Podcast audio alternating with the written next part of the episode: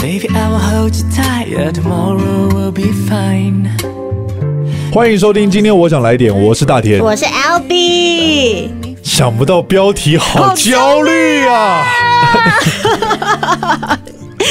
我哎、欸欸，我每次好像都会因为这样子对，明明就已经就是想好要聊什么了，可是最后却卡在标题这一关卡很久。对对对，呃，但我们也可以先先先庆祝一下，先消平一下我们的焦虑。好，来，因为 LB 很关心我们的听众朋友，所以他就有要了一下后台的数据，发现哎、欸，其实成绩 啊、呃，当然没有说什么突就是什么突破性发展，但其实。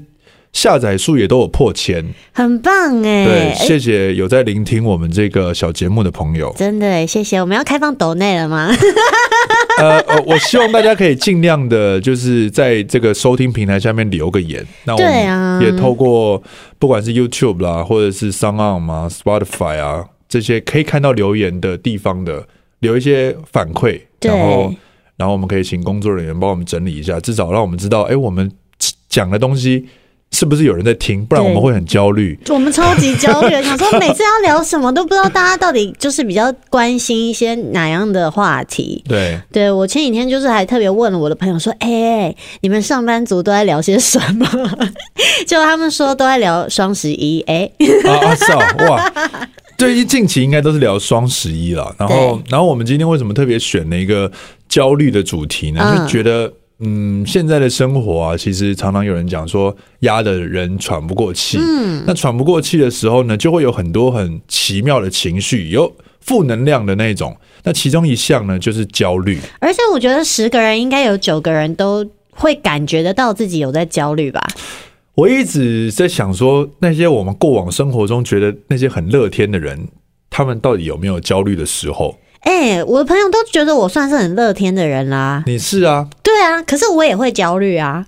对嘛？所以其实焦虑人人应该都是有的吧？尤其我觉得这这一两年疫情的关系，应该是焦虑指数是有普遍的上升中。哎、真的耶，尤其是今年呢、啊，今年呃，原本我们预期的可能会有很多的事情，都想要在二零二一年来做一些突破性的发展，因为二零二呃不二零二零已经太闷了。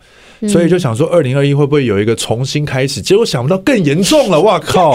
对啊，而且你看看那时候我们台湾就是有呃本土感染比较高一点，有破一百的时候，哇，全全台湾都在焦虑当中。但是如果你放大一点，跟世界比，我们真的也还好。对，因为世界都是都是万，你知道吗？然后那个时候其实光呃第一次我记得五月十几号的时候，那一天应该是我可以感受到全台湾人焦虑指数。爆表的一天，对，非常紧绷。就就连那种我认识的那种医生朋友也都很绝望，你知道吗？就连医生们都很绝望。尤其我觉得医疗产业的人可能更会害怕，说我们的量能到底够不够支撑。嗯。所以各行各业的人焦虑的时候怎么办呢？哎、欸，但过了半年之后，我们现在好像什么事都没发生一样。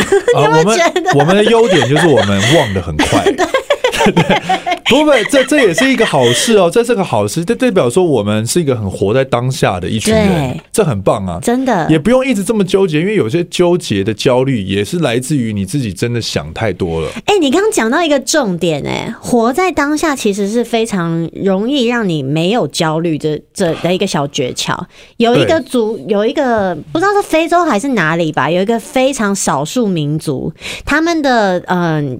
嗯、呃，就是语言当中是没有过去、现在跟未来的，嗯、对他们只有就呃没有过去跟未来啦，哦、就是他们所有就是现在是。哦对，好酷哦！所以就是他们，嗯、呃，大大家都活得很快乐，嗯 啊、对，就你不会去，嗯、呃，在那边遥想当年啊，想，然后或者是担心未来什么的。这是这是很，这是一个有科学的，好像是有出书的，嗯，就有一本书叫做《当下的力量》，嗯嗯，这本书就很，如果当你的心情啊，就是你很沮丧，就是有些关过不去，当然除了可以透过信仰，信仰可能也是一个拯救你的方式。我刚刚以为你要说透过信，我吓到。呃信啊，透，我觉得，我觉得透过信也是有可能，对，信 maybe 也是一个选项，但但但是信仰性之外呢，如果你想要透过心灵方面的话，因为有些东西就讲解铃还须系铃人呐、啊，就是自己要克服这一关，所以你去看那一本《当下的力量》那本书，确实真的看完之后。有办法帮你解决一些呃你过不去的难关。因为，嗯，比方说失眠，它里面就是讲说人为什么会失眠，失眠最主要是因为你很。你一直脑力在想事情，你在想事情，而且你想的事情是跟现在睡觉这件事情 是完全无关的，对，所以你导致于你完全没有办法睡着。嗯，但如果你静下心来，他有教一个不能讲心法啦，但就是他会告诉你说，你现在就很专心感受此刻，你比方说冷气机的声音，嗯，或者是你现在听得到的那种空气很。很微小，很微小，但但你要很很专心哦，因为通常，比方说之前不是讲说属羊吗？为什么会属羊 OK？因为属羊就是因为你很认真，但是我跟你讲，现代人根本没办法很认真，你大概五秒就已经因为被手机充斥着，哇，生活中什么事情都要很快速。哎，我跟你说属羊我不行哎。越数越清醒，因为哎、欸，我现在数到一千两百二十八，还是还是二十七？你真的有办法数到一千两百二十八吗？你骗人！我跟你讲，人大概一百内我就放弃。我觉得数大概到三十的人已经很了不起。下次我们就来办一个数羊挑战了。哎、欸，很厉害，看你可以数几只羊、欸，好有创意哦。哎、欸，很有创意耶！哎、欸，之前就是就有办过睡觉的活动啊。对，但是我们规定大家必须用数的，要数出声音来吗？哎、欸，有些人不发出声音，他会没办法数，你知道吗？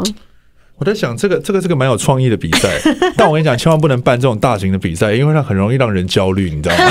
就是就就是办活动的人哇，很容易焦虑啊，对，而且不小心成为防疫破口，又哇更焦虑了。天哪，算了，千万不要，千万不要这样。那 生活中真的有太多种的不同的会造成你焦虑的。对，我们查了资料之后就发现，诶，有很多人的焦虑是来自于一种叫做存在焦虑。我就是其中的一种。这个存在焦虑对我来说占蛮，尤其我觉得是这个阶段吧.可能已经慢慢的要步入中年。啊，那这个我感同身受，对不对？然后你知道，我就会觉得说，呃，我当我们工作很满、很满、很忙的时候，也会很焦虑，就是会想要把每一件事情都做好。但是突然间闲下来，哎，好不容易放个假一个礼拜哦，大概到第三天的时候，就会开始焦虑了。就想说，哎、欸，我怎么这么闲啊？好可怕啊！所以说，为什么疫情它它它它的它的好的地方，就是在于它让全世界的人都停下来。对，如果比方说全世界只有你停下来啊，哇，你就会觉得很焦虑、很恐慌。对，你只要像像三四月哦，是算是呃，我们演艺圈。这个行业的淡季，对，因为刚结束了尾牙春酒啦，嗯，那剩下的这种商案的活动，可能也在 ready，可能在暑假才会出现，所以、嗯、暑假或者是九月，所以我们其实三四五六，哇，非常之闲。如果你没有拍戏，你没有没有固定的节目，没有固定的节目，嗯、基本上那个时间哇，已经充裕到嗯，你可以去造火箭。开玩笑，但但是那个那个焦虑感很，我记得我那个时间，我的经纪人都不太想跟我讲话。为什么？他就觉得完蛋，大天想说，现在我们还能干嘛？我们到底还能做什么？然后那个就是很复杂，就是。尤其是三四五六，所以他现在就是尽量三四五六，要不就是想办法帮我去接个戏，或者排个舞台剧，尽量不要见到我，才有办法解决这个问题。我三四五六的时候就是在舞台剧，我也是超焦虑的啊！真的吗？其实主要是因为那个舞台剧。嗯的作业的方式会让我我这个是第一次加入这样的工作模式。OK，对，所以我当时对我当时很不习惯，就是因为我们可能三月第一次约好读本嘛，然后拿到的剧本是这样。因为身为演员，大天应该也会就是呃把你的功课都做足之后去到现场。对，对，对，对，当我功课做足到现场，台词都背好之后呢，下一次拿到是完全不一样的新的剧本。哦，就是一直在翻新。对，然后。总共有大概二十种版本吧，所以我超焦虑。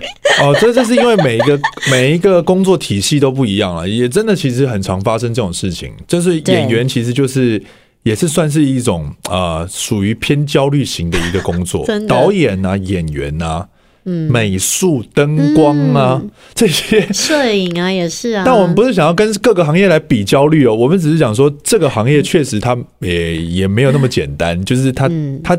它也是一直不断在某一种高压的情况下，要一直努力去撞击自己的。就像台词一来，你就得赶快背起来。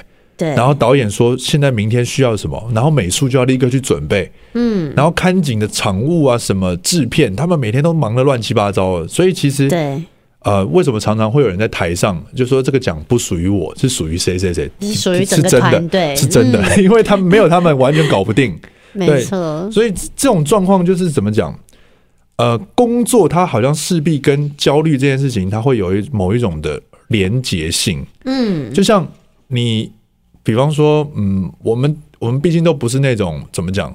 呃，不，嗯，不是业界什么顶尖，我觉得业界顶尖的人一定也很焦虑。对。他们有他们的焦虑，更何况不顶尖的人呢？你知道吗？就是拔尖的人都已经有他们的焦虑了，然后像我们这种卡中间的，你就是后面又有新的人爬上来，然后前面的人呢，你又不下去哦，不是，又不下去，不是不是，我的意思是说，我是说，就是说，呃，就是你会想要进步，但你就有一种。要进不进，要退不退的状态。对啊，而且真的就是人才辈出啦。当然、嗯，新的人可能价格当然又比比我们再更亲民一点。对，对这就是有一种类似啊、哦，这个不不不把那个 Albee 算进来，这算是一种中年中年危机。欸、但我觉得我们在聊中年危机，会让别人觉得好像屁孩在装大人。呃，我觉得我们的中年危机会来的比较快。为什么？我们的产业的关系。我们的产业就是因为它一直有新的人进来。对，确实啊，现在新来的美眉都是那种二十几岁。你很少有一家大公司每天 HR 每天招新的人进来，你知道没有这种养不起这么多人的公司。但他我但我们的工作它是一个圈，就它是一大，它是一个那个圈，你知道它是没有什么。什么保护层的？哦？嗯，就现在突然间有个人因为一个影片他爆红了，他就加入这一圈了。嗯，他也有可能不管他在网红圈或者他是演艺圈等等，巴拉巴拉巴拉。但重点是他要进来就进来了。而且现在所有的啦啦队都加入了演艺圈，我也是觉得，哇，真的很精彩。大家，所以这种焦虑存在焦虑呢，我相信应该。每一个行业加加减减可能都会有，对啊。那如果来的比较慢的，这样就属于中年危机。那我那时候就想说，我们在讨论这个题目要不要就是往这个方向前进。然后小燕姐就特别交代说，这不是中年危机，这单纯是事业的危机。啊，对，我在加油，也对，也对，我在加油。反正就是因为跟工作一起连起来，就很容易会有这种焦虑的情况。对，然后刚才其实我们在开录前，大天有讲到一个，就是比较近代啦，嗯，来说是一个蛮新的焦虑病症，叫容貌焦虑。哎呦，嗯，这个事情呃，我不知道，就是以飞觉得怎么样？哎、就是，你叫我以飞哦，好陌生哦。啊，Albee，我想说不要把你算进来啊。哎，不是，我跟你说，你有你这么美的人会有容貌的焦虑吗？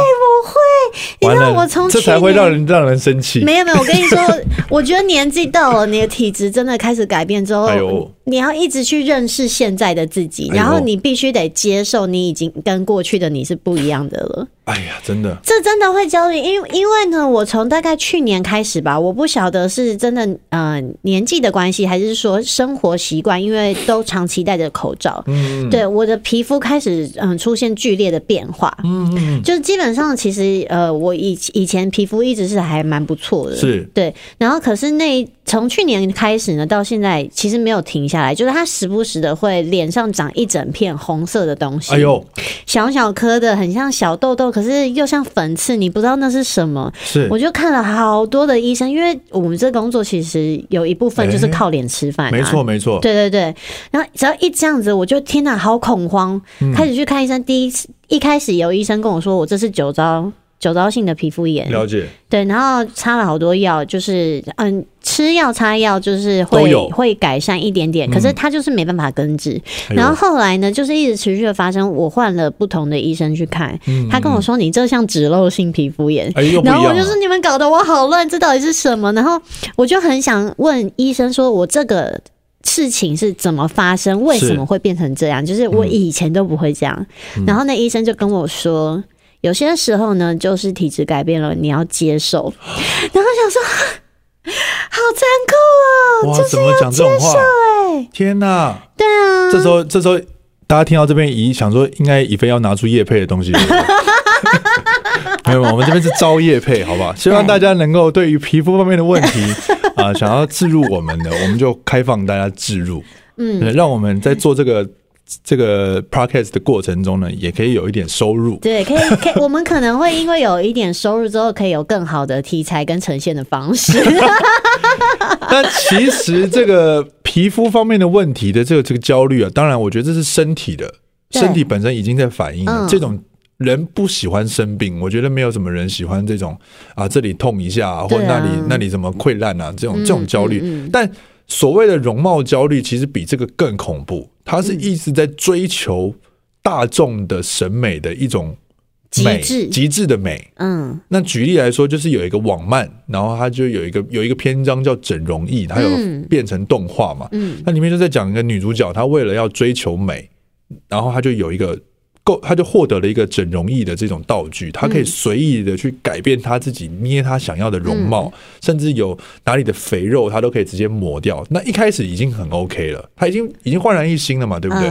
结果没想到他一直不断的追求，他很贪婪，他一直想要改变，然后最后就因为这样子买了超多整容仪，最后误入到了歧途的一个故事。他后来是怎么了？整个人已经不成人形了吗？呃，这个故事就是。为了防止大家就是说我们暴雷，哦、还是还是要让大家自己去看。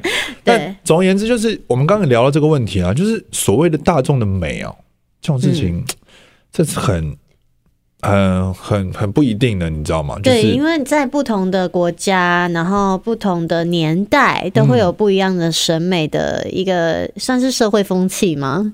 呃，对，因为普，因为普世。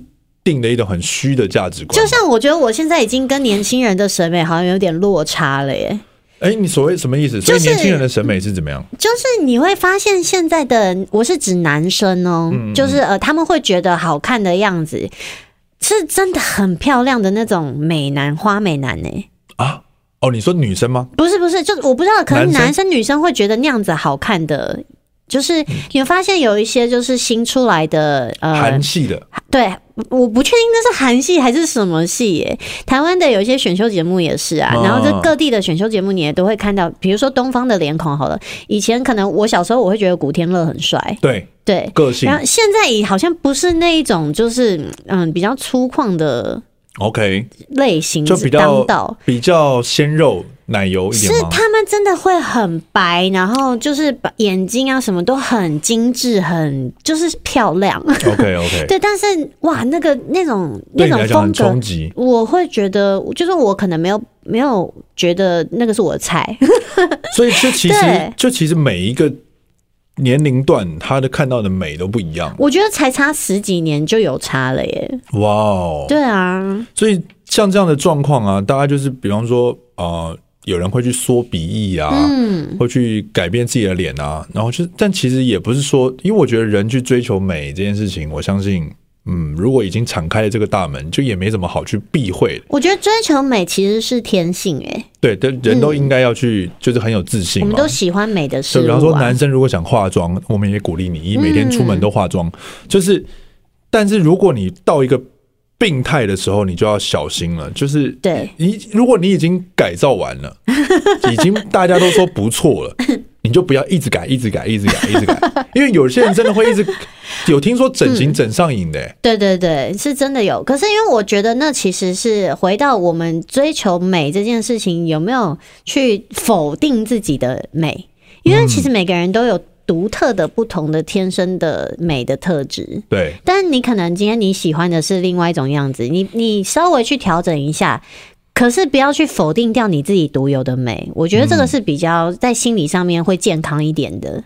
哦，对。就我最近看了一个 YouTube 的那个 YouTuber，嗯，他就是主要是分析电影的，嗯，他叫超立方，哦，他最近也就是公开了一个形象影片，就是他去整形了，嗯，就是但他也在过程中提到，就是。他其实对他之前的样子也是有容貌的焦虑，oh. 所以其实这件事情真的是没办法，就是哎、欸，最近好流行 YouTuber 去集体整形，是不是？真的吗？集体吧，他们是约好去整形吗？就是嗯，我其实因为我自己的朋友也也有去做啊，开水小姐啊。哦，对对对，对，那她也是有嗯，就是公布整个就是过程的影片嘛。嗯嗯嗯、我觉得她非非常漂亮啊，是很很成功的结果，而且是没有跟原来的自己差太多的。哦，对对对，这两这两个举例的都算，你们去查，就是这两个都是微微改变，嗯、就是比原本人的更精致，就是没有改变他完全的外在这样。嗯嗯嗯，虽然说那个神情啊、韵味、气质好像整个都不一样，但是我觉得是很很棒的。不过他们都会提到说，就是因为你公开做了这样子的改变，分享给大家，是还是会有非常多的留言，就是在讲说，哦，我比较喜欢以前的你。你知道这也是蛮让人觉得困扰的耶，就是就是那个就是。就算了吧，对，就是 就是真的也也没办法，大家都各自有想要发表的意见啊。但我相信，呃，这又到另外一个阶段的讨论。但我觉得发表意见也是一种焦虑的的感觉，哦。我觉得那也是一种焦虑啊，就是刷存在感吧。嗯，存在也是一种，就是我们讲的存在焦虑。对，有些人他可能一天不在几个新闻下面留言，他可能会很焦虑啊。你有没有看过，就是每个新闻下面都会有一模一样的一大篇的留言？有，对，他就是一直在重复贴他的论述，这样子很猛。对啊，而且你去看某知名搜索引擎下面的新闻，嗯、他们那边是没有讲任何一句好话的，很猛。我我我觉得很猛啊，就是对对，怎么会有一群人他们这么负面？就是。嗯啊，你说这样子的人他没焦虑吗？我不相信哎、欸，他应该蛮焦虑，对不对？所以这个焦虑其实已经是我们所有人类共同的课题了。对，嗯，所以大家呢，就是应该要正视自己，呃，有焦虑这件事情，才有办法。可能 maybe 也不用这么急着说就要去看医生或者什么什么辅导，哦、也不是也不是到这样，只是说你正视自己有焦虑的问题。那可能 maybe 有就有办法解决，而不是你肆意的让你的情绪带着你前进。嗯。对，因为我觉得焦虑啊，跟生气、愤怒啊，或者是恐惧。嗯或是沮丧这些情绪，虽然我们人类把它称为负面情绪，但对我来说，所有的情绪它都是中性的。嗯，对，就是它没有正负之分，就是每一种情绪它都是正常的。对，所以当我们能够跟自己的焦虑呃和平共处的时候，啊，一开始我觉得当然不很难。嗯，就是我们意识到我们正在焦虑的时候，像我自己就会很紧张嘛，我就会开始一直想要找解方。那我我不知道大天你的处理自己焦虑的方式比较常会用哪一种？呃，我处理方式应该呃，我通常焦虑这个情绪出现之后，我下一秒可能就是生气，嗯，就是会很生气，想说为什么会变成这样，然后才会造成我这么焦虑。嗯，那当有人在旁边提醒说你是不是很焦虑的时候，我就说嗯，对我很焦虑。嗯，所以你要我就会希望我可以看清楚自己。这个情绪，它正在带领我，在在在这个当下做事情。嗯，因为有时候你一直在想那个事情，其实你也跳脱当下了。对，因为你一直在在想，你没有办法解决，或者是等一下要怎么上了台，或者是怎么样才有办法见分晓的事情。嗯嗯嗯。所以怎么讲，就是你面对这个情绪，你只要稍微摆正看一下，你其实就 OK 了。我觉得。对，那真的就是，我觉得你刚刚讲那个当下的力量。嗯，大家真的可以去找这这本书来看，嗯，对，因为活在当下其实真的对有些人来说蛮难的。比方说，他可能就是今天早上一起床，他就在担心他等一下的会议的某一个东西没有弄好，或者是昨天什么同事出了一个包，他今天要来扛之类的，等等等。所以，呃，我自己啦也会啊，比如说今天的工作，我觉得有一个地方没有这么满意，我晚上睡觉前的时候就会一直在想。可是其实那件事情已经过去了，真的。就像我们在舞台剧演出的时候，可能刚上一场啊，你刚好突锤，对，比如说吃螺丝，或者是啊、呃，你可能忘词了。但下台的时候，呃，旁边前辈也会跟你说，就就是让它过去了，不要再纠结了。有一个话叫“过站不停”啊，嗯，其实不只是在舞台上发生的事情，我觉得人生发生的事情就也。不用这么的纠结，除非那个事情已经严重到他已经超越道德底线了。哦，你懂我意思吗？就是他已经开始违法了，就 是这件事情，这件事情当然就要就要检讨。但是如果只是自己在某些事情上面没有做到尽善尽美，但其实你也努力做过了，也不是要让大家苟且在这个生活中，嗯，而是说你有检讨就好了。你不要钻牛角尖。哦，对对对，尽量啦，很难啦。但是尽量。你焦虑的时候会喝酒吗？我焦虑的时候会喝酒吗？这这的确不否认它是某一个时期的解决方案哦，真的。对，因为它嗯酒，我觉得适度适度的一什么东西过量都不行，适度的确会有抒会抒呃抒发掉某一些压力。嗯，对，就像有些人可能抽烟或什么的。对，像我就是会一直吃，对，所以 我焦虑的时候，我就会开始一直找东西吃。所以人焦虑的时候，都会拿各种方式继续伤害自己。对，其实其实不太好，好像都不太好。我我自己觉得啦，就是嗯、呃，去运动。是是很可以，就是舒缓焦虑，跟让你回到当下。因为运动的这个时候，你就是你在练腿，你就是在练腿啊。对对对，你没办法去想别的东西。所以为什么有些人很爱跑步，就是因为这样。因为跑步确实很当下，跑步就是因为你只能跟你自己身体共处在。那个很累的状态之中，但跑步的时候不会胡思乱想吗？我超讨厌跑步的。但是如果呃，我觉得跑跑步机有可能胡思乱想，但如果你跑路上，你绝对没办法想。真的、哦，你你还要注意你自己身身会不会撞到别人啊？哦然后你要调节呼吸，而且路上就是这么，他很寂寞，你知道吗？就是他是一个很自很自己的过程。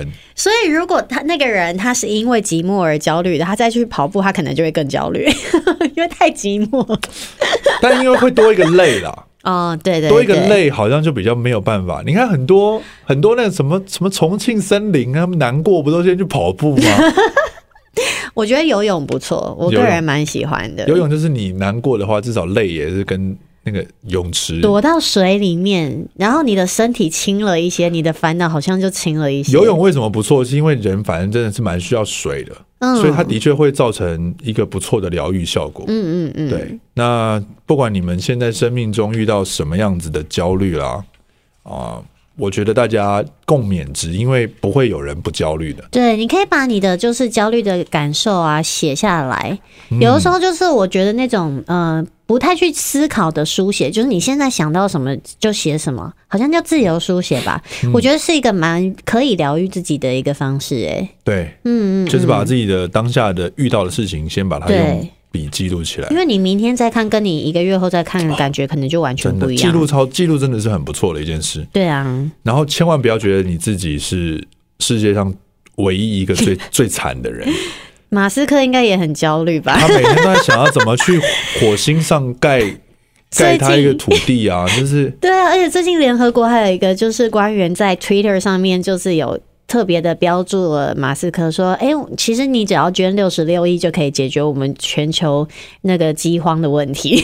”直接 tag 他哎、欸，对，因为你看他最近又是想办法要把火箭丢上去之后，然后又要安安稳稳的下来。你想到这件事情，如果是我要来 handle，会有多焦虑啊？真的哎，所以好不好？砸掉多少火箭呢、啊？要卖多少特斯拉的股票？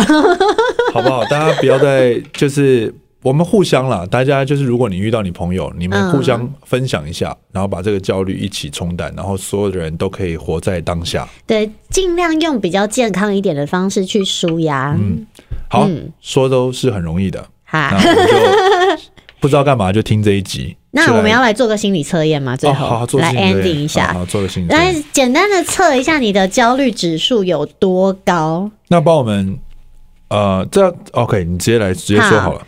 嗯，我们有三个数字，八九跟零，嗯，然后大家可以用直觉选一个数字，你选什么？任何人都可以选吗？对啊，就心里默想八九零这三个数字，对，不用不用管上面那个图，对不对？我觉得不用诶、欸。好，那我选九，我选零那那我们就从哦，从第一个开始来看，选八的人，焦虑指数一百分，OK。有很多事情你都想要达成，一旦内心的渴望还没有看到成果，就会一直焦虑、胡思乱想，思绪也停不下来。这样子的你呢，无形当中每天都在累积压力跟焦虑，所以呢，焦虑指数可以说是相当的高。我觉得这可能就是比较偏完美主义一点的人。嗯嗯。这类型的人想要降低焦虑的方法呢，就是好好睡觉。哎、欸，好好睡觉真的超重要，但也是很不容易啊。现在最难的应该就是睡觉了。对，因为嗯、呃，说真的，连我自己睡觉前都会划手机。哦，超可怕了。对啊，好，他这边有提供一些方法啦，就是让自己睡觉前半小时不要想任何生活或是工作上让你心烦的事情，让自己静下来，可以冥想或是看书，听一点放松的音乐，让自己的睡眠品质升高。今天晚上来试试看，可以试试看诶。好，再来，再来选九的，也就是跟大天选一样的焦虑指数呢，有七十分，也不低耶。嗯。有的时候会对自己有一点不自信，因此生活上遇到状况也容易感到不安，累积了一些焦虑。要是没有适时排解，就会越来越焦虑哦。哦，嗯，这个其实我也会啊，就是。你不可能随时随地都对自己充满一百分的自信嘛，对不对？嗯、好，那他这边就有说呢，如果是选到九的人，想要降低焦虑的方法是找朋友聊天舒压。嗯哼，记得要找对朋友，不要找那种会泼冷水，或是说些无关紧要让你情绪更差的人。嗯，没有朋友的也可以写日记抒发心情哦。对，还是要找到对的窗口啊。对对对，嗯、真的。好，再来选零，跟我一样的焦虑指数三十分，哎、欸，很不错哎，算低。对，并不是说我们的生活都没有遇到什么挫折，因此焦虑指数不高，而是因为呢，你是一个很豁达的人，遇到事情总是能转个念，或是找到方法去度过。内心强大的你，懂得适时抒发、排解，以及让自己休息，平时呢就可以让这个焦虑呢自己呃去消化掉啦。那这类型要降低焦虑的方法是休息啊，一样。哎、欸，对，他说，可是这边有提到哦，就是可靠的你，有的时候呢，可能听了太多的杂音，或是他人的诉苦。哦哦，哎、欸，我会，我很怕听到杂音。得到的，对，记得休息一下下，不要就是无限制的接受他人的负能量哦。好的，以上三个选项呢，都提到其实。不是焦虑指数的分数不高，而是他其实都在焦虑。对，那我觉得最重要的就是休息，嗯、让你的大脑跟心还有身体呢都可以充分的休息。好的，嗯，那就建议大家晚上睡觉之前先放下手机，听一听音乐，看看书。对，Spotify 上面有很多清单啊，什么颂钵的啊，或者是那种冥想的清单都可以。好的。希望大家都有一个美好的睡眠时光。好哎、欸，哎、欸，我我昨天睡超久的，真的、哦，我昨天像小婴儿一样狂睡。为什么？你怎么？你也是有听音乐吗？我没有听，我就觉得我好累，我好累。那太好，恭喜你。